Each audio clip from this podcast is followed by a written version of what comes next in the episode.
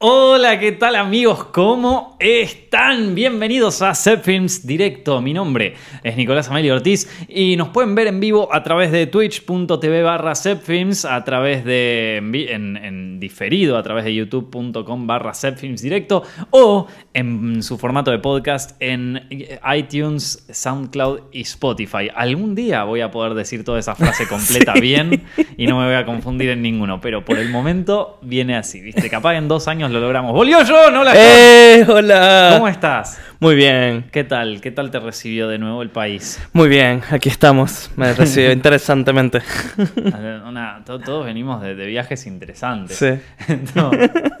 pero bueno. Em, Hoy tenemos varias cosas para hablar, así que también tenemos ahí abiertos los comentarios en Twitch por si quieren comentar cosas. Eh, y vamos a darle, vamos a darle adelante que tenemos bastantes cosas para este directo y tenemos poco tiempo. Así que eh, vamos a arrancar por lo básico que es eh, hoy falleció Robert Evans, que era, Robert Evans era un productor en la década del 70, conocido por haber producido algunos de los films más importantes de, la de, aquella década, entre ellos El bebé de Rosemary, El Padrino, Midnight, Cowboy, o sea, Chinatown mm. también hizo. Era un, productor que podríamos decir muy, muy importante para lo que fue la industria hollywoodense, vamos a decirlo, ¿no? Eh, aparte de eso, era uno de los locos de los años 70, ¿no? Porque ustedes saben, los años 70 fue una década bastante eh, fuerte en Hollywood, en, la cual se hicieron grandes películas, que si quieren pueden ver el video que hicimos de historia del cine en Set Films sobre eh, el cine de los años 70 y sus artífices, que era, eh, fue una época bastante dura y bastante fuerte para la gente en aquel momento y, de la cual en la industria cinematográfica particularmente salieron un montón de locos, o sea, un montón de locos lindos y un montón de locos raros. Esto, eh, estoy hablando de la época de Taxi Driver, de Martin Scorsese, de, Robert Altman, de, bueno, de un montón de directores, de, William Friedkin, del Exorcista, de, bueno, incontables películas que Steven Spielberg, eh, Tiburón, o sea, cosas que marcaron de algún modo eh, la historia del cine hollywoodense para siempre. O sea, a partir de aquel entonces Hollywood nunca volvió a ser lo mismo, ¿no? Eh, pero era una, época muy, a ver, de una, de una libertad creativa absoluta y donde estaban haciendo mucha, mucha, mucha plata eh, algunos productores que originalmente eran unos hippies, ¿viste? Entonces es como, bueno, ya está. Eh, y eso en muchos casos devino en películas impresionantes como las que mencioné, pero también vino con sus cosas raras, ¿eh? O sea, había de, todo. Bueno, este, eh, digo, busquen un poco cómo fue la historia de Roman Polanski para darse una idea, ¿no? Eh, bueno, eh, Robert Evans era uno de los locos raros, ¿eh? Era uno de los locos raros de los años 70.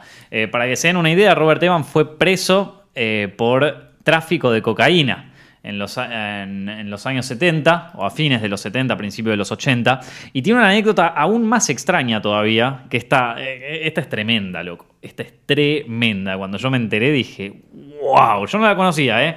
No conocía esta anécdota y, de hecho, cuando me enteré de, que había fallecido, eh, bueno, empecé a buscar información sobre él y caí con esto que dije como, wow, loco, esta no la tenía. Esta no la tenía. Bueno, escuchen esto. Eh, el tipo, a través de una de sus dealers, que era una mujer, que se llamaba Karen Greenberger, la dealer de, Robert Evans, eh, bueno, eh, él se contactó a través de su dealer con eh, un productor de teatro y de Broadway, viste, de musicales y de eso. El tipo se llamaba eh, esto Roy Radin, ¿sí? Era un productor de eso. Que parece que, bueno, evidentemente a los dos los unió el gusto por la cocaína, pero más allá de eso, eh, parece que este Radin estaba teniendo problemas por su abuso de las drogas y que parece que tenía muchas deudas y que estaba medio complicado. Eh, y entonces, como medio para salvar su. Bueno, para salvarse económicamente, eh, buscó insertarse en la industria cinematográfica, que en ese momento estaba siendo mucho más prolífica que la industria del teatro o de Broadway. Entonces, se, asocia acá con, con, este, con Evans, el, el tipo del que estamos hablando, y entre los dos decían hacer una, abrir una compañía para financiar una película.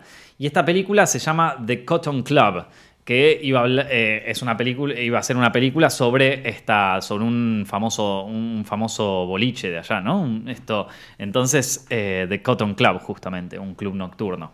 Y entonces resulta que los tipos hicieron, para hacer esta película, armaron eh, como una nueva compañía que habían abierto, que, en la cual ellos eran dos de los socios mayoritarios, en donde se llevaban 45% de las ganancias cada uno, y después el otro 10% iba a otros socios que jamás salieron a la luz. Entonces ya de entrada arrancaron, o sea, esa, digo, dos personas que, se conocieron en el mundo de las drogas, una de ellas que quería salir de sus deudas con drogas, arman una compañía eh, para producir una película en donde un 10% de las ganancias de aquella película se le iba a llevar una, eh, unos participantes eh, anónimos, bueno, ya, ya suena medio extraño.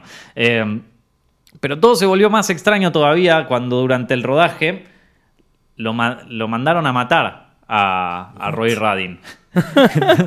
lo mandaron a matar, le pegaron varios tiros eh, y le quemaron y le hicieron explotar el cuerpo con dinamita para que a la policía le fuera más complicado eh, encontrar, eh, o sea, descubrir cuál era el cadáver, ¿no? Pero le pegaron un tiro ahí en, a la salida del set.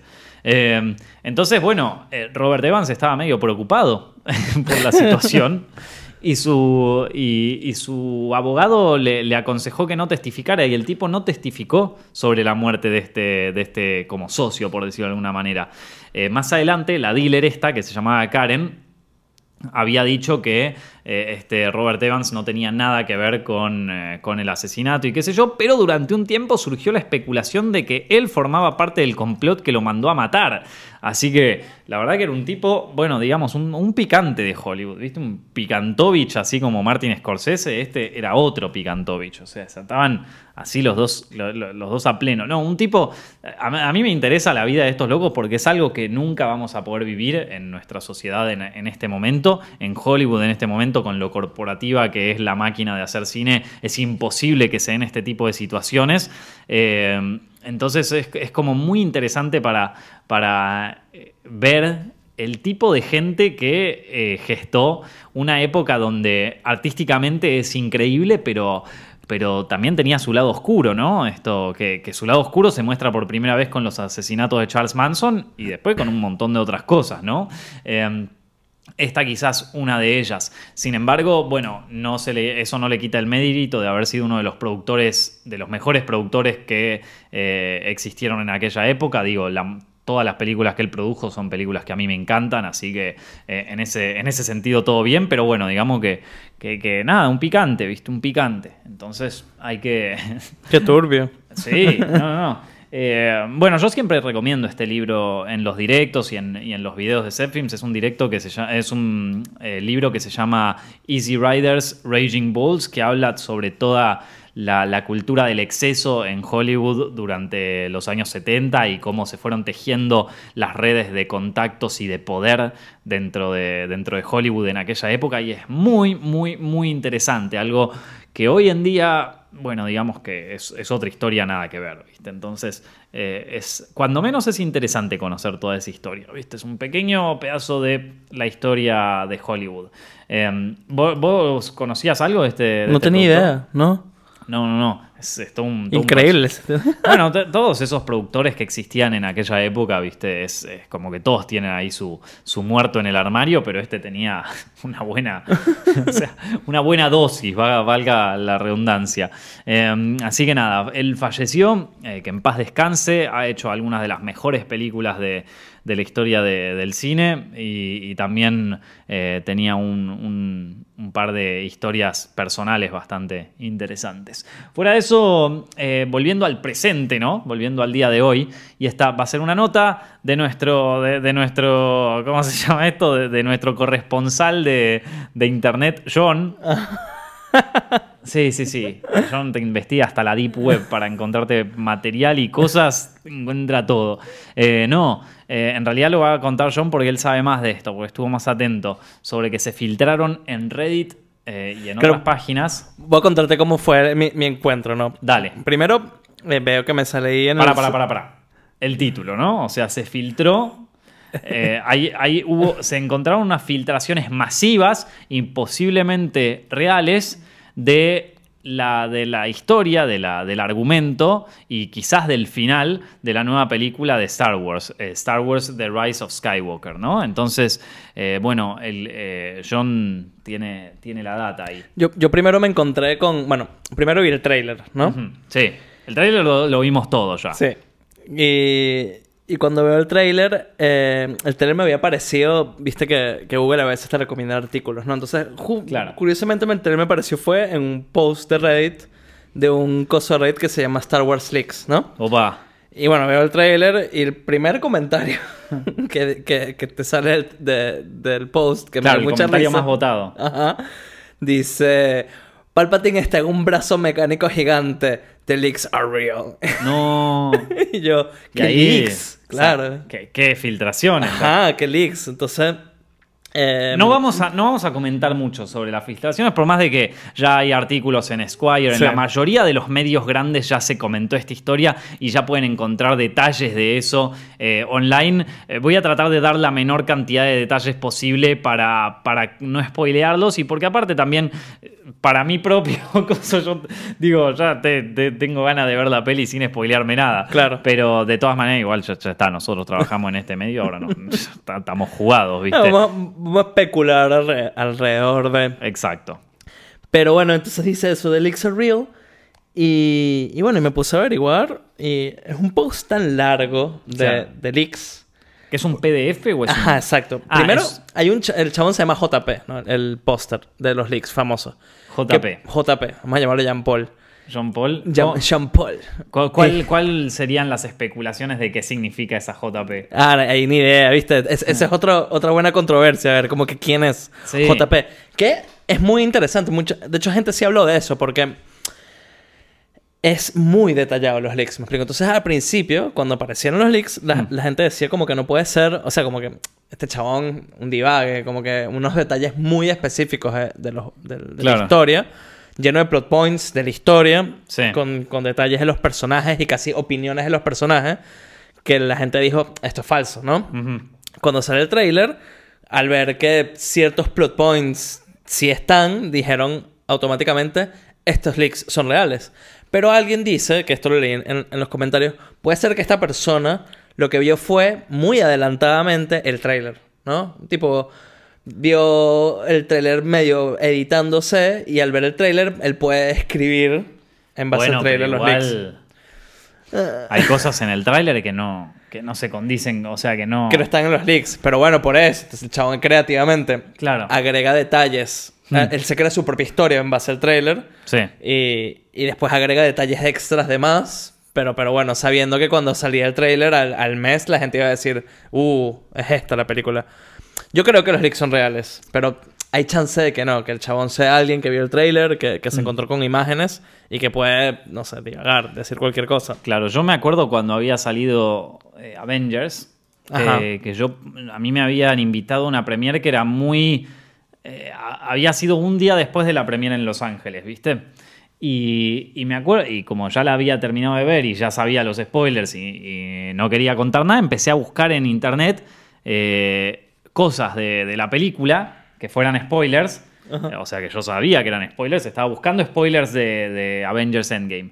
Y encontré, o sea, y había encontrado un loco que en Twitter había, habla- había hablado de spoilers de Avengers, pero un año antes de que saliera Endgame. O sea, un año antes ya estaba filtrando cosas que real eran punto por punto lo, que, había, lo que había pasado en la película. Y eso me- real- realmente me llamó la atención, sobre todo con el hermetismo que se habla. Es, obvio que algo se puede llegar a filtrar porque son miles de personas que están trabajando en una película. Pero una filtración así de siempre te llama la atención. Y ahora parece, o sea, por momentos hay veces donde yo pienso que quizás es una movida de marketing, ¿viste? Para que la gente vaya a ver la película y que por eso dejan que trascienda. Pero por otro lado también es como que esto ya es demasiado grande, ¿no? Que te Sí. expliquen toda la historia punto por punto. Ni siquiera toda la historia, también. Porque hubo unos leaks originales y ahora hubo otros leaks que son parte de lo que estamos hablando. Leak es eh, filtración, Claro, filtración. filtración en inglés, digo, para, por Sí. las dudas. Entonces, filtración de las escenas que volvieron a grabar, o sea, las, la- las regrabaciones Ajá. De eso. Y te explica que, tipo, la razón, de- o sea, como que muy metido, casi Claro. como que, ¿por qué los productores decidieron regrabar esta escena? Ah, sí, te, como te que dice muy eso. metido. Ah, pero Sí. eso hasta, hasta es interesante desde un punto de vista de, de industria. Y sí, o sea, y si esto es verdad, ¿quién es? Me explico, es tipo, es Bob Iger. Claro, sí, sí, sí. Ahí a full. Pero mm, una- una- hablando de los de Endgame, otro comentario del post Reddit es diciendo que bueno, que a nadie le había gustado. En, en ese entonces, cuando salieron los leaks de, de Endgame, Sí. mucha gente lo odió, toda la historia de spoiler alert, viajes Ajá. en el tiempo y eso. Y, y bueno, y cuando salió la película, mucha de esa gente que había odiado las filtraciones le gustó un montón Claro. cómo fue la película. Entonces, hay gente que ahora está muy triste con que supuestamente las filtraciones, eh, las nuevas, muchas cosas que eran más complejas, las pusieron más fáciles de entender. La simplificaron. Y los fanáticos están molestos con la simplificación de algo que todavía no ha salido ni se sabe si es real. Claro, no, los fanáticos van a estar molestos siempre. Y después, bueno, después si les gustó o no les gustó. Eh, yo la verdad que ya después de, de- de las cosas que vimos en Star Wars de- desde que lo tomó Disney, a mí de Force Awakens me re gustó, pero después todo lo que le siguió, poco y nada me interesó. Y miren que yo era fanático, pero viste, o sea, eh, fanboy de, Star Wars de cuando era chico, de, de todas, o sea, a mí me, me pegó fuerte eso, todo, todo lo que es la, la saga de Star Wars y, toda, esa, toda esa movida. Eh, digo, eh, en un momento era, era como fanboy extremo de- desde chico y de todo y, todavía conservaba, pero ahora la verdad es que, bueno, ya fue, viste, ya no, no le presto tanta atención. Pero, pero, pero acá la verdad que es- es- no sé, me, me- me parece muy interesante que aparte dos meses antes de que saliera la película, Mm. no es tipo una semana antes. eh, es, es toda esta información que tiene más que ver con, eh, con gente de adentro y que lo ve. A mí me parece interesante, o sea, me gustaría que en algún momento se empiecen a filtrar cosas de, bueno, pasó tal cosa porque tal productor dijo que no estuvo, o sea, e- Sí. es- eso como eh, parte de- como para entender un poco cómo funcionan los, los arreglos ahí en, en- en Hollywood y, y en el Hollywood corporativo, ¿no? Porque, a ver, digamos que Star Wars no es precisamente una película de autor, ¿no? Pero eh, esto de- debe ser muy interesante, muy, muy interesante. Digo, eh, ven el primer corte de la película y bueno, esto no funcionó, ¿por qué no funciona? ¿Qué es lo que le ven? ¿Qué es lo que no le ven? ¿Qué se puede cambiar? ¿Viste? Eh, aparte me imagino los tipos ahí sentados, que están sentados, que miran el, proyecto en Premiere o miran el, el, no sé, debe ser, o sea, seguro que cuando lo ves debe ser una pelotudez si, si estás ahí, no sé, habría que preguntarle a Andy Muschietti, viste, que, que la vivió, pero, pero se- seguramente si, si lo ves debe ser bastante más simple de lo que uno se imagina, pero todo el misterio y la cosa que está detrás de un tanque así tan grande como Star Wars es, cuando menos, es interesante. Hay una especulación que no es filtración. Entonces aquí- mando, no, no es un spoiler porque es una especulación mía totalmente, ¿no? Sí. La escena del, del trailer que, que eh, si, ¿cómo se llama? Fuck, C-3PO eh, dice, no, mis amigos. ¿Por qué? A ver, sea lo que sea, ¿cómo que sus amigos? Porque estos tipos recién los conoce, digo, los de la, los de la nueva Claro. saga. Sí, sí. Como que no hay nadie. El único amigo es Artudito. Como que el Claro. resto son gente que recién acaba de conocer hace, no sé, un año. ¿Cuánto tiempo pasa de la primera película esta? Entonces es medio raro. Entonces yo me imaginé, cuando vi el tráiler, que capaz está metiéndose en, en la memoria de las precuelas, ¿viste? Oh. Como que, o sea, digo, de que eh, se acuerda de las precuelas, que sería burda de cool. ¿Te imaginabas una, una subjetiva de C-3PO cuando está Anakin chiquitito ahí armándolo? Ajá. Sí, y después que- cuando, cuando corte A, cuando lo están desarmando ahí en la fundidora de- de- del imperio. Eh, sería, sería, no sé, qué sé yo, es como recontra nostalgia tipo Avengers Endgame. Pero, pero bueno, sería divertido, qué sé yo. Sí, sería- no, no sé si... se- ya es que ya que es Star Wars, boludo. Qué sé yo, ¿no? También salió... ¿Tú, tú llegaste a ver lo de mm, Frey Prince? Esa noticia. Yo no te lo llegué a comentar porque ¿Qué estaba allá. Freddie Prince? No. Mira, esto lo podemos hablar rapidito. Frey Prince... eh, ¿Viste quién es Frey Prince? El rubio de... mm, El rubio de Scooby-Doo. Hmm. Sí. El, el único personaje ahorita que me acuerdo. Él hace la voz también en, para un personaje de Star Wars Rebels. Que es Ah, esta mira. serie que salió de, de Disney.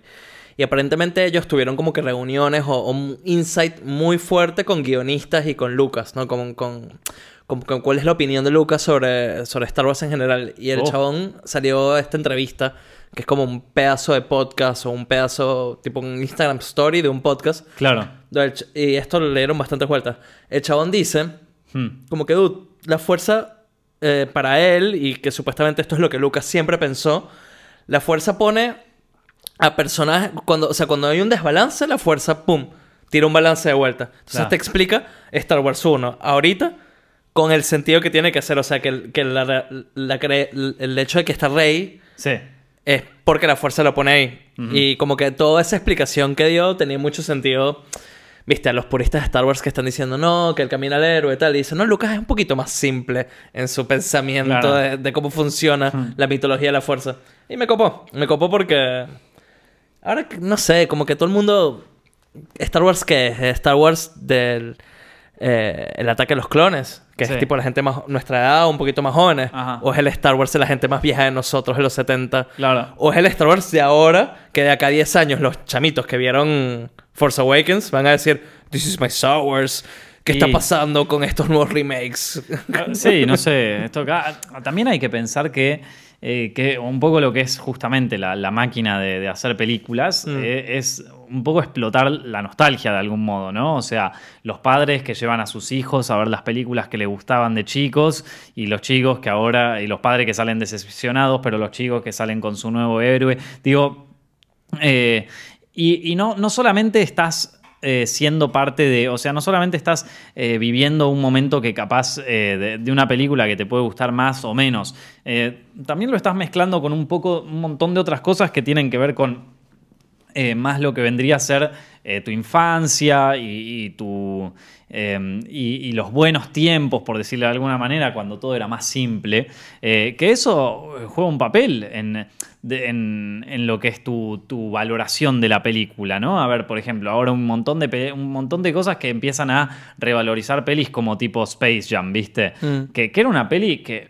objetivamente no es buena, pero pero que de repente nos hace, nos trae la nostalgia, nos pone ahí en plan a los, años 90, qué lindo que era todo, qué bueno cuando- que le, le empezás a salvar cosas. Y lo mismo pasa con, con- bueno, ahora mucha gente que está revalorizando Star Wars Episodio 1, que en su momento fue la decepción total de todos los fans, ¿viste? Y capaz que no, yo me acuerdo cuando vi, a ver, cuando vi Star Wars Episodio 1 y yo era chiquito, tendría no sé, 10 años, a mí me pareció la mejor película de la historia del cine. O sea, estaba, estaba un loco ahí con dos espadas, yo no entendía nada. O sea, estaba Anakin, que era un pibe que tenía mi edad, manejando Claro. una nave y haciendo una carrera contra una especie de, de- de bicho horrible. O sea, para mí era la mejor película del planeta. O sea, estaba Space Jam y después Star Wars. O sea, era la, la mejor peli del mundo. La vuelvo a ver ahora y la verdad que era bastante chota. ¿Qué querés que te diga? Esto. em, pero, eh, pero bueno, ahí se mezclan muchas cosas que también tienen que ver con los sentimientos, no lo sé.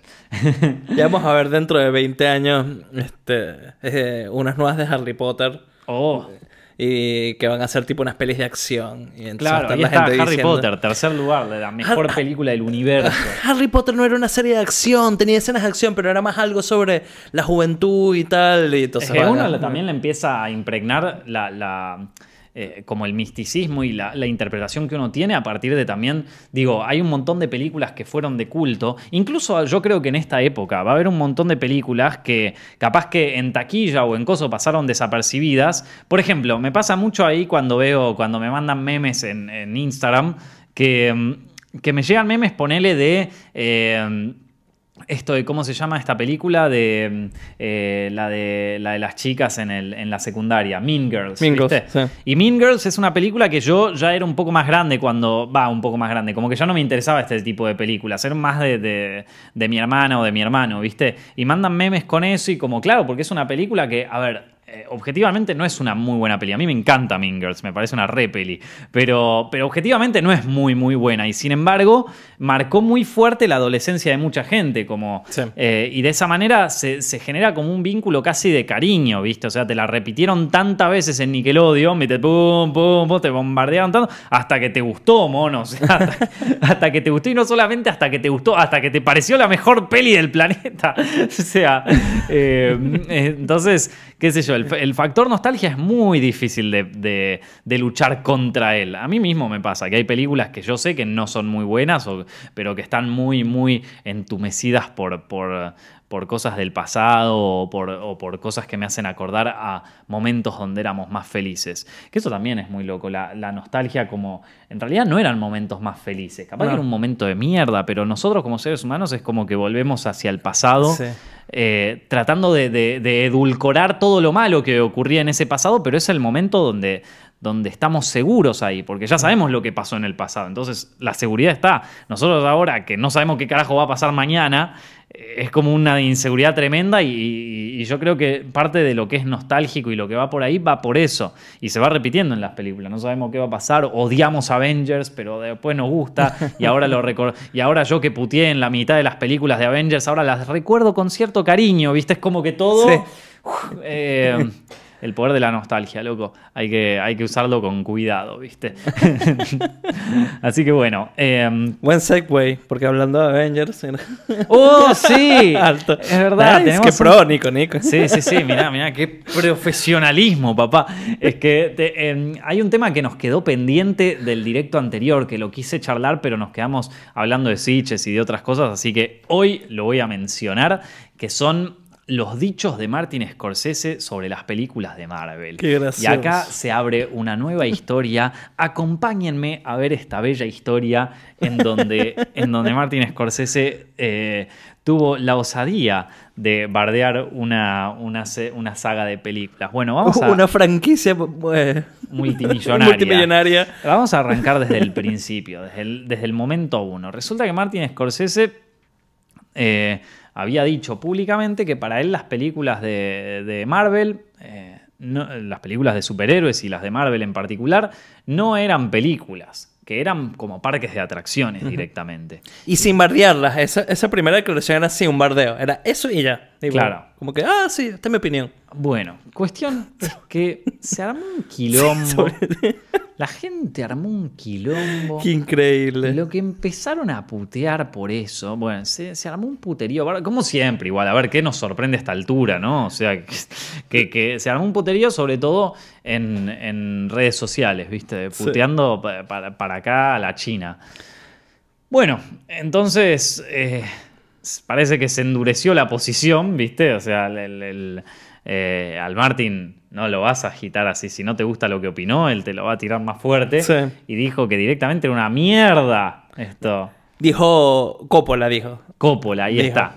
Eso- Se, se quiso meter en el Claro, tema. no, nadie lo llamó a Coppola, pero vino. Aparte, ¿de dónde salieron? ¿Viste? ¿Dónde estaba Posta. Coppola hasta este momento? ¿Dónde ¿Qué estaba está Coppola? haciendo? Eh, ¿Qué estaba haciendo Francis Ford? No, todo bien, o sea, bueno, ahora, ahora voy a dar mi valoración sobre el tema en particular, pero vamos a cagarnos de risa un ratito, dale. Eh, entonces, viene Coppola, que, que nadie sabe qué qué era de la vida de Coppola hasta un ratito. De hecho, yo vi la foto, estaba re flaco Coppola. En serio. Buscá fotos de que Francis Ford. Coppola ahora está, pero escuálido, va, no sé, por lo menos eso es lo que vi en, en las fotos. Eh, a ver, ahora, ahora me voy a buscar más, capaz me confundí, pero eh, bueno, Usó, sí, la, usó sí, la palabra despreciable, Coppola. Claro, Coppola dijo es despreciable. Sí. Despicable. Y, y bueno, eh, entonces empezó más quilombo, más bardo. Sí, no, sí. ¿quién es este Coppola? Que qué sé yo, quilombo, ba- bardo va, bardo viene, los muchachos se entretienen hasta que. Silencio, muchachos. Cayó. Un poco, un poco de snobs, como que diciendo, viste, yo les dije que no era cine. Y yo, bueno, boludo, pero como que sí. Sí, sí, sí, nada, claro. Películas de superhéroes. Yo siempre boludo. dije que no eran cine esas películas y ahora los mejores directores del mundo me dan la razón a mí, el que sabe de. O sea. Estas películas de superhéroes. Claro, por, un- por un lado, está, o sea, No, no existe una persona razonable acá. Por un lado está el boludo y por otro lado está el estúpido. O sea, está por un lado la gente que dice, ¿quiénes son estos dos directores que no lo conoce nadie y que hablan mal de mis películas de Marvel? El boludo. Por otro lado tenés a este que, ah, esto, ven, mis directores me dan la razón a mí. O sea, se trata todo sobre mí. que, que yo, de que yo siempre dije que Marvel era malo y ahora mis directores me escucharon y están diciendo lo mismo que yo siempre dije. O sea, ¿entendés cómo? Eh, el estúpido se pelea con. El tuerto se ríe del degollado, ¿viste? No, el muerto se ríe del degollado. ¿Cómo es el dicho? Bueno. Eh, entonces, cuestión que nada, puterío va, puterío viene, hasta que en un momento llega el muchacho que cayó todo. Dijo, acá no se jode más. Llegó Bob Iger, Sí. el presidente de Disney. Y ahí todo era joda, todo era diversión, todos nos cagamos de risa hasta que llegó papá, ¿viste? O sea, abrió la puerta el, el jefe de, na- de Super Disney, ¿viste? O sea, abre la puerta. Bueno, muchachos, vamos, vamos a poner la casa en orden. Para, para mí es el que mejor habló él, sí, totalmente. Y, y dijo como, bueno, eh, dijo, a ver, básicamente lo que opinamos la mayoría de la gente que tenemos un poco de sentido común, ¿no? Porque una cosa es ver lo que pasa en redes sociales, que normalmente lo que vos ves en redes sociales no tiene un carajo que ver con lo que opina la gente en la vida real. O sea, vos salís, miren que yo estuve en, lugares bastante radicalizados en cuanto a su opinión y sin embargo nada se acerca a lo enfermo que es una discusión en redes sociales. Eh, pero bueno, Cuestión es que eh, el, el- el jefe de Disney, Bob Iger, dice, dice algo que, a ver, que, que eh, en sí tiene razón. O sea, dice, Martin Scorsese y Coppola pueden, pueden bardear todo lo que quieran, punto número uno. Y eso tiene razón. Pueden recontra bardear todo lo que quieran. Eh, porque ya son dos eminencias. Entonces pueden decir lo que ellos quieran. Si quieren decir que no les gusta el aire, pueden Sí, decir sí. que el aire es una mierda. Ya está. Es, es como eh, es como juzgar lo que diga. No sé, ¿se acuerdan cuando, cuando Stan Lee había tenido una, una denuncia de acoso sexual porque dijo que, que él le decía algo- alguna cosa a la, a la enfermera que lo estaba Sí, atendiendo, un una viejo cosa así? de 90 años senil. Es un viejo verde de Sí, 90 sí. años, vos, déjalo por lo menos vivir sus últimos años en paz, pobre señor, ¿viste? Ponerle un Bueno, enfermero, si no, loco. pues, Claro, ¿sabes? exacto. Entonces, viste, si estos tipos quieren decir que las pelis son basura, déjalo al pobre viejo ser un viejo. Es un. Vos, Martin Scorsese va a sacar una película. El tipo tiene. ¿Cuántos años tiene Martin Scorsese? 80. Y sigue sacando pelis. O sea, y encima vos le tenés que decir como. Ay, pero ¿qué, viene a hablar de mis películas de Marvel? Te quiero ver con 80 años haciendo una película, loco. Yo con 20 no te puedo hacer una película. Y este chabón te hace fucking The Irishman, ¿viste? Bueno. Cuestión es que tie- tiene, tiene razón. O sea, puede- pueden. A esta altura pueden decir Lo que les se les cante, lo que quieran. Dicho eso, eh, Bob Iger decía: me parece, me parece sorprendente que eh, digan una cosa así cuando los tanques de Hollywood de alguna manera mantienen vivo que la audiencia vaya al cine. Estamos hablando de las pelis de Marvel, las pelis de Harry Potter, eh, las pelis de Rápido y Furioso. O sea, son películas tanques así gigantes que hacen que masas enormes de gente vayan al cine y que todavía, gracias a ellas, el cine pueda seguir siendo una industria, perdón, la exhibición cinematográfica, ¿sí? Poner una película en una pantalla de cine siga siendo un negocio rentable que permita, por lo tanto, que otras películas un poco más chicas puedan presentarse también en, eh, en salas. Ojo, está hablando obviamente de Estados Unidos específicamente. No, pero Axel Kuchevaski dice lo mismo sobre el cine argentino. Y bueno, eh, claro, eh, aquí se aplica eso muy bien, porque hay cines que si no fuese, ojo, no estoy diciendo que las pelis de Marvel son mejores, obviamente que no. Y primero, sobre el primer tema, de- o sea, lo, lo primero que dijo Scorsese, y sí, son parques de diversiones, tal cual, como que, que, tiene de malo. Pero a ver, o sea, vos tenés que hacer un. un- vos tenés que hacer un. ¿Cómo se llama esto? Un. eh, no sé, bañeros 3 para poder bancar a, a esto. Para poder bancar eh, económicamente a una película como, no sé. Eh, qué sé yo, a ver una película que me guste de eh, Claudia, la de Seba de Caro, una peli más independiente y que también es una apuesta un poco más eh, extraña a un cine un poco de- más distinto, ¿no? Pero si, si no se puede hacer la gigante, después con la guita que queda de ahí no se pueden hacer las otras más chicas, ¿viste? Claro, o sea, el, Bob Iger decía que los teatros, no hay teatros pequeños en, en pueblitos en Estados Unis que Mm. Si no tiene la plata que se gana con estas superproducciones, que no es solo las películas de Marvel, son Rápido y Furioso y Sí, todas sí. Si no gana la plata de las masas que van a ver esas películas, el teatro no existe y no tiene, y no, y no agarra y no pone The Irishman. ¿Me explico? Claro. Y no pone una película artística porque no tiene la plata, no le importa y desaparece. Entonces, eso le pareció raro. Igual me encantó que después dice Bob Iger, y, y lo digo en inglés porque no sé cómo se traduciría también en español, dice, medio, if they want to bitch, they can bitch all they want. ¿Qué es eso? Es como que se están quejando Si de algo quieren, como si quieren bardear, pueden bardear todo lo que como quieran. unos niños, lo como que, como que dale, quejate lo que quieras, pero ¿por- ¿para qué te estás quejando?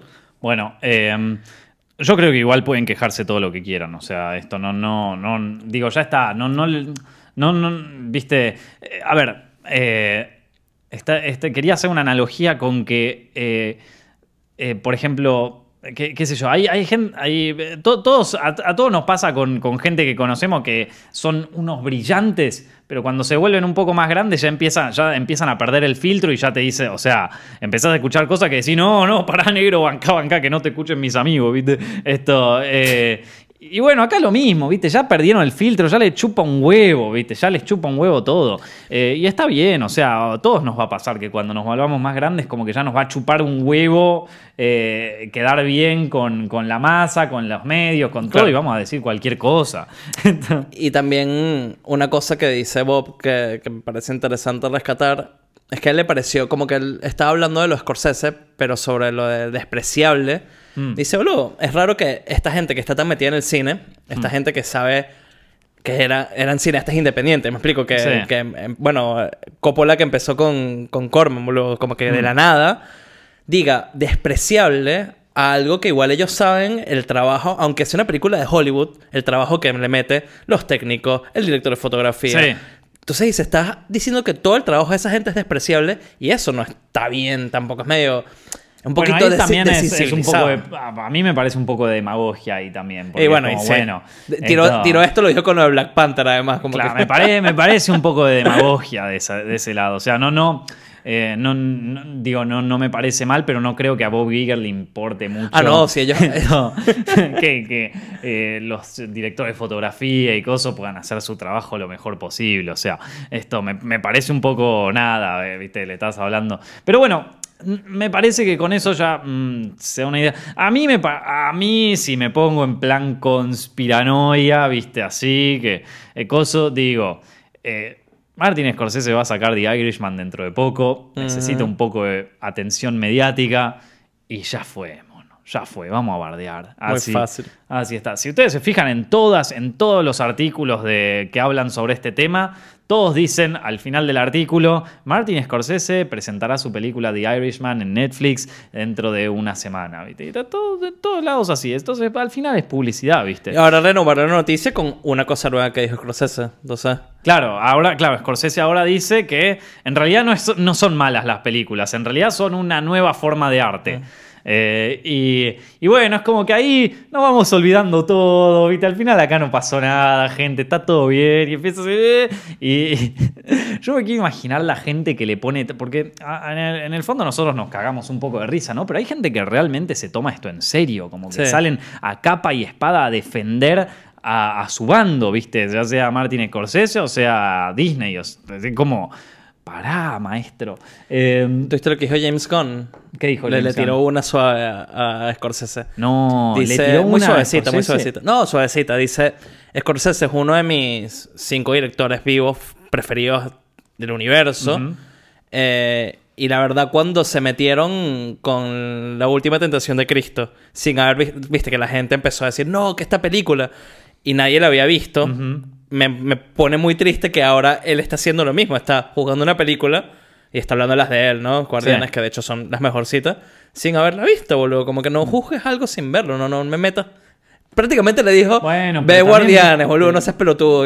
Pero vie- vieja, o sea, Martin Scorsese, digo, tiene otras pelis para ver que, que- que le deben importar más. Ya está, dejalo, pobre señor, ya, ya. en el avión, boludo. Claro, en, En el- avión algo tiene que ver. ¿Qué va a ver en el avión? ¿Qué?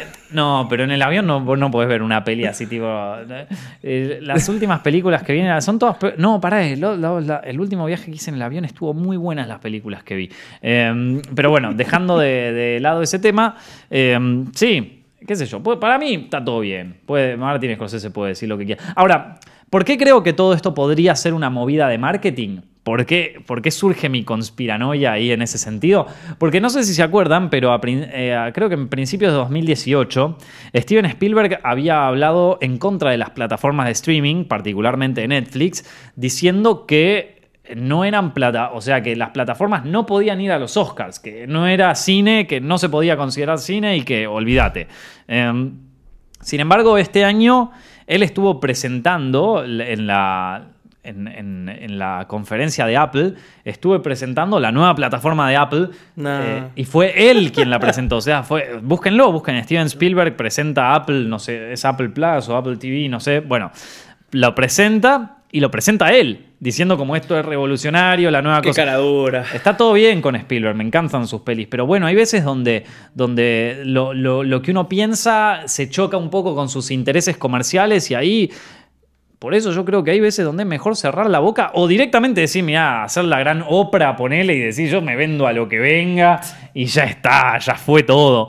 Esto, a- de lo cual también adhiero, ¿viste? Hay que pagar el alquiler, muchachos. A veces si te pagan por decir cosas, yo hay que decirla. Esto, eh, eh, Pero bueno, fuera de ese tema, el, eh, cada quien tiene su vida, su historia y tendrá su- ¿Tú te acuerdas de esa película de Wim Wenders, Wim, Wim Sí. Wenders, la de Room 666? Sí. Bueno, para mí este es el especial Room 666 que se dio, este, ¿cómo se dice? Eh, de casualidad así, del aire. Claro. De, de como que lo que es ahorita el cine, eso, marquetero y tal. Porque todos, en esa película todos daban su opinión. Viste, Spielberg daba una opinión sobre si el cine se había muerto y era más sobre el cine como industria, como, mm, como la gente que va al cine. Sí. Y Goar hablaba sobre el arte. Bueno, aquí Claro. se dio una cosa parecida. Todo el mundo dio su opinión sobre qué es el cine hoy en día. Me encantó. Sin embargo, está bueno porque, claro, justamente abre el espacio a una conversación o a un... Va, no una conversación porque en redes sociales no se puede tener una conversación, eh, pero por lo menos a que... Dentro de todo, la gente se. eh, Una vez que dejó, de que dejó el Twitter, que dejó las noticias y todo eso, y se sienta ahí en su cama y dice, che, ¿Y qué onda el arte y el cine? ¿Y qué pelis para mí son arte? ¿Y qué Entonces ahí es como que, bueno, por lo menos se, se genera una reflexión, cuando menos, ¿no? Sí, bueno, eh, se nos está. se- nos quedamos con. Mirá todo lo que hablamos, loco. Eh, voy a hablar un poquito sobre, sobre la sexta temporada de Bojack Horseman. ¿La viste ya? Que estrenó. Sí. No, sí, chabón, sí. pero que no fue este fin de que estrenó. No, no, estaba re. No, chabón, estaba re manija. Eh, quiero empezar diciendo. eh, que- porque va- vamos a arrancar de cero. Parte de esto después sale como medio el, el corte y, y la gente lo agarra sin contexto. Así que quiero arrancar diciendo que Bojack Horseman a mí siempre me pareció una gran serie. Al igual que Breaking Bad también me pareció una gran serie, al igual que, o sea, que yo no hable mucho de series no quiere decir que no me gusten. Trato de no ver series porque eh, la verdad son muchos capítulos, eh, duran mucho tiempo y- y yo me engancho muy fácil y a veces me pasa que, que me termino enganchando con una boludez y no con eh, lo artístico y con todo eso. Y digo, puta, la verdad que me hubiese venido mejor si me veía tres películas en vez que 12 episodios de esto que no me llevo a nada, ¿viste? Claro. Entonces, eh, pero si, si veo una serie que está buena, la miro, qué sé yo, Mad Men, eh, The Wire, Los Soprano, Bojack Horseman, justamente. Siempre fue una serie que a mí me gustó mucho. Me gustaba cómo trata el tema de la depresión, que es un tema muy difícil de tratar. Porque, eh, ¿cómo, cómo haces? O sea, eh, cómo trata el tema de, de- la superficialidad en, en la industria de los medios y en la industria, eh, bueno, de, Hollywood en este caso, ¿no? Eh, y también me gustaba mucho, bueno, la animación, todo. La verdad es una serie muy, muy buena. Y siempre lo que siempre pasa en Bojack es que todas las temporadas arrancan como medio de comedia, te cagas de risa y después llegando a los últimos capítulos es la muerte. Claro. Morís de tristeza. O sea, yo creo que nunca me pasó en una temporada de esta de este caballo que no, que no terminara llorando. Bueno, en la sexta temporada te pega el golpe de entrada. Te caga trompadas así de entrada. Ya no, Uf. no es que bueno, esperamos hasta el final. Ya arranca así. Arranca re jodida, pero re jodida. No voy a decir nada porque recién salió, creo que esta semana o este no viernes, vi no, sé. Pero, pero no quiero spoilearles mucho, ¿viste? Entonces voy a hablar lo más crípticamente posible. Em, esto te pega así fuerte de entrada. Ya, ya el primer capítulo te destruye. eh, el, segundo capítulo te estresa. El tercer capítulo la baja, pero después tiene un temita ahí, al final un- una canción que estás como, "Oh", y te embobás de nuevo y perdí. O sea, es derecho a la emoción esta cosa. Y, mm, y la verdad que me, gustó mucho esta temporada. Me- a ver, es la temporada final. Está dividida en dos partes, ¿no? La primera que ya salió en Netflix y la otra parte de, de esta temporada que va a salir a principios del año que viene. Eh, en- pero ya con esto ya termina. Cosa que, mirá, se cumplió lo que yo decía, loco. Yo, yo cuando hablé de la temporada 5 de Bojack, dije que por favor la terminen en la sexta. Porque, me, o sea, me encantó la 5, pero decía como, si esto lo siguen más temporadas, Sí. se arruina. Sí. Y loco, la terminaron. Sí, sí, me hicieron caso. Arre, cualquiera. Eh, um, no, mira, si vamos a ver. ¿Te imaginas el chabón? Bueno, a ver, vamos a ver. Vamos a ver qué opina un chabón de Argentina Sobre los subtítulos. Che, che, che, paremos todo. A ver, eh, llegó esta nota de Hollywood Reporter, esta nota de Squire, esta nota de Entertainment Weekly. Che, y la de Set Films Directo. ¿Dónde está esa? Es la que quiero yo saber. No, boludo, olvídate. Esto. Eh, en ningún momento. eh, o sea.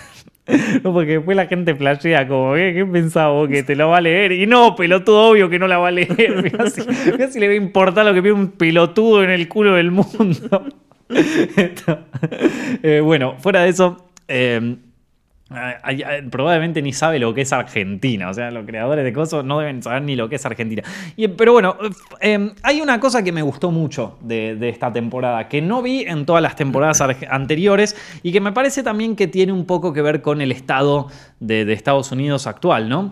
Que eh, Bojack Horseman siempre fue, o sea, dentro, a ver, vamos a, eh, vamos, vamos a entender la- la- las políticas como son en Estados Unidos, ¿no? O sea, cuando yo digo liberal en Estados Unidos, no estoy diciendo el mismo liberal que capaz entendemos en Latinoamérica. Pero Bojack Horseman eh, eh, es una serie que, digamos, se alineaba con valores más liberales. Y hacía mu- muchos, o sea, y con esto hacía mucha, mucho humor eh, cagándose de risa en justamente las, eh, como la- las incongruencias de, la sociedad en, dentro de esos, dentro de esos eh, problemas, ¿no? dentro de esas problemáticas. En la temporada 5 fue mucho con el tema de, de Me Too, después en... en las temporadas anteriores, bueno, un poco sobre el corporativismo hollywoodense y cómo, cómo lo- los tanto los eh, de la generación X como... No, perdón, ¿cómo se llaman los de los años 80? La generación Lo- Y. No, no sé. O la generación... Bueno, la generación de los 80 como la generación de los 90 es como que... Los eh, boomers, ¿no son? No, los boomers son los de, la- los, de la- los 40, 50. Y los baby boomers, no son los... Sí, esos son nuestros viejos. Claro, Básicamente como nosotros, como sociedad, hemos, eh, eh, digamos, mamado una eh, ideología y un montón, un sistema de valores que ya no se aplica al mundo moderno. Entonces, cuando chocan esas dos cosas, bueno, eh, se, se ven, se, ve- se ven un montón de problemas que, que, bueno, que esta serie de alguna manera los explora, muchas veces riéndose. Lo que a mí me pasaba mu- muchas veces cuando veía Bojack Horseman es que em, nunca, en ningún momento tocaban el tema de la superficie, ya que acá nos ponemos un poquito como medio, ya, ya un poco, eh, no sé, eh, como eh, adorno en este tema, ¿viste? Ya medio la semiótica, ¿no? Pero eh, como que en ningún momento se, eh, se, se, eh, criticaba o se, o se ponía en evidencia de alguna manera eh, algunos problemas y, al- y algunas, eh, incluso te diría, superficialidades de- del liberalismo estadounidense.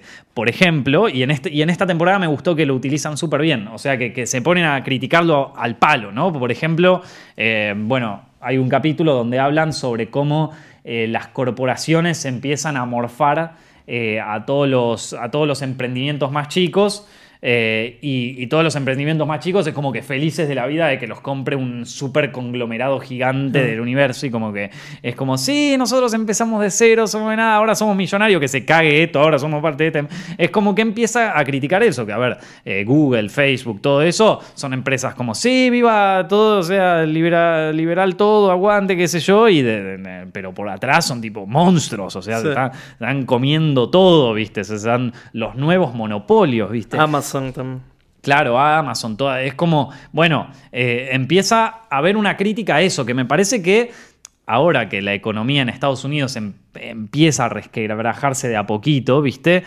Los tipos eh, se están empezando a dar cuenta de estas cosas. Eh, y, o, por ejemplo, hay un capítulo que está muy bueno donde, bueno, viste que en la temporada anterior Princess Caroline, la, Gata. la gata, eh, la, la representante, ¿no? La agente, eh, ti- tiene un hijo, va, o sea, adopta un chico y, eh, y, mm, adopta un bebé y ahora está viviendo con todos los problemas que, que implica ser madre, ¿viste? Y, y hay un capítulo que muestra cómo la- la- las corporaciones es como que se empiezan a mercantilizar el, empoderamiento femenino, ¿viste? Lo, lo convierten en una cosa, en un- una máquina de marketing, Sí. ¿viste? Y, y la, y la- y la mina es como que, dale, vení a hacerte esta sesión de fotos de, de empoderada, que no podés, que tu hijo es más importante que, que nosotros, ¿viste? O sea, y, es como que deja en evidencia, empieza a dejar en evidencia las superficialidades de una idea liberal, que en, a- en algunos momentos eh, fue, fue como eh, algo súper de sueños y de cosas que se cumplen y de objetivos cumplidos y cosas en Estados Unidos, sí, porque Estados Unidos es muy distinto que en- acá en Latinoamérica o que en Europa. Estamos hablando de allá, de Estados Unidos. Eh, que ahora en algún momento em- está, está empezando a mostrar como su cara también un poco más de, bueno, al final todo por la guita, loco, ya fue. Entonces, eh, eh, y, eso la verdad que es lo que más rescato de, este- de esta temporada y me parece que es la que mejor lo plasma y está buenísimo ese- en ese sentido. Eh, por lo menos eso se diferencia de las temporadas anteriores, que si bien los temas que trataban a mí me, me parecía que estaban recopados, en, en esta es como que van más a fondo con eso, que para mí era como el único tema que les faltaba como tocar dentro de lo que es la eh, todo como la, la falsedad de, que, de Los Ángeles y de Hollywood y de la imagen y de todo eso, que vendría a ser como medio como en el, eh, co- como en el GTA, ¿vieron? En el GTA V, que, que se empieza a mostrar como la parte podrida de, de algo que, que en imagen es todo, ay, qué lindo, que qué sé yo. Bueno, eh, va, va también por ese lado. Y mm, a mí me gustó mucho, la verdad que me pareció, me, pareció zarpado. Eh, así que nada, se las recomiendo. Eh, Es una serie que a mí siempre me gustó mucho y que ojalá, bueno, ahora todavía queda ver cómo cierra, ¿no? Pero me parece que va a cerrar bien. Ojalá que, termine todo, todo muy lindo. Así que bueno, chicos, eh, vos no viste todavía Bojack, ¿no? No, la quiero ver. Bueno, está, está buena. Bueno, chicos, espero que hayan disfrutado de este, de este podcast. La verdad que, como siempre, la pasé muy bien. Es un gusto poder eh, estar todos los lunes con ustedes y que haya vuelto John también, que lo extrañamos mucho acá. Así que recuerden que pueden ver este video eh, completo en youtube.com barra directo o lo pueden escuchar y eso está muy bueno porque si de repente están atascados en el tráfico o les tocó un colectivo que va súper lento o les tocó ir, ir al gimnasio y no tienen nada que escuchar o, o quieren estudiar o dibujar con los podcasts ahí de fondo, bueno chicos, ahí lo pueden oír en iTunes, en Spotify y en SoundCloud. Busquen Films Directo y lo encuentran al toque, chicos. Muchas gracias por ver este video o por ver el directo. Nos estamos viendo la semana que viene. ¿Cómo está Fabiana?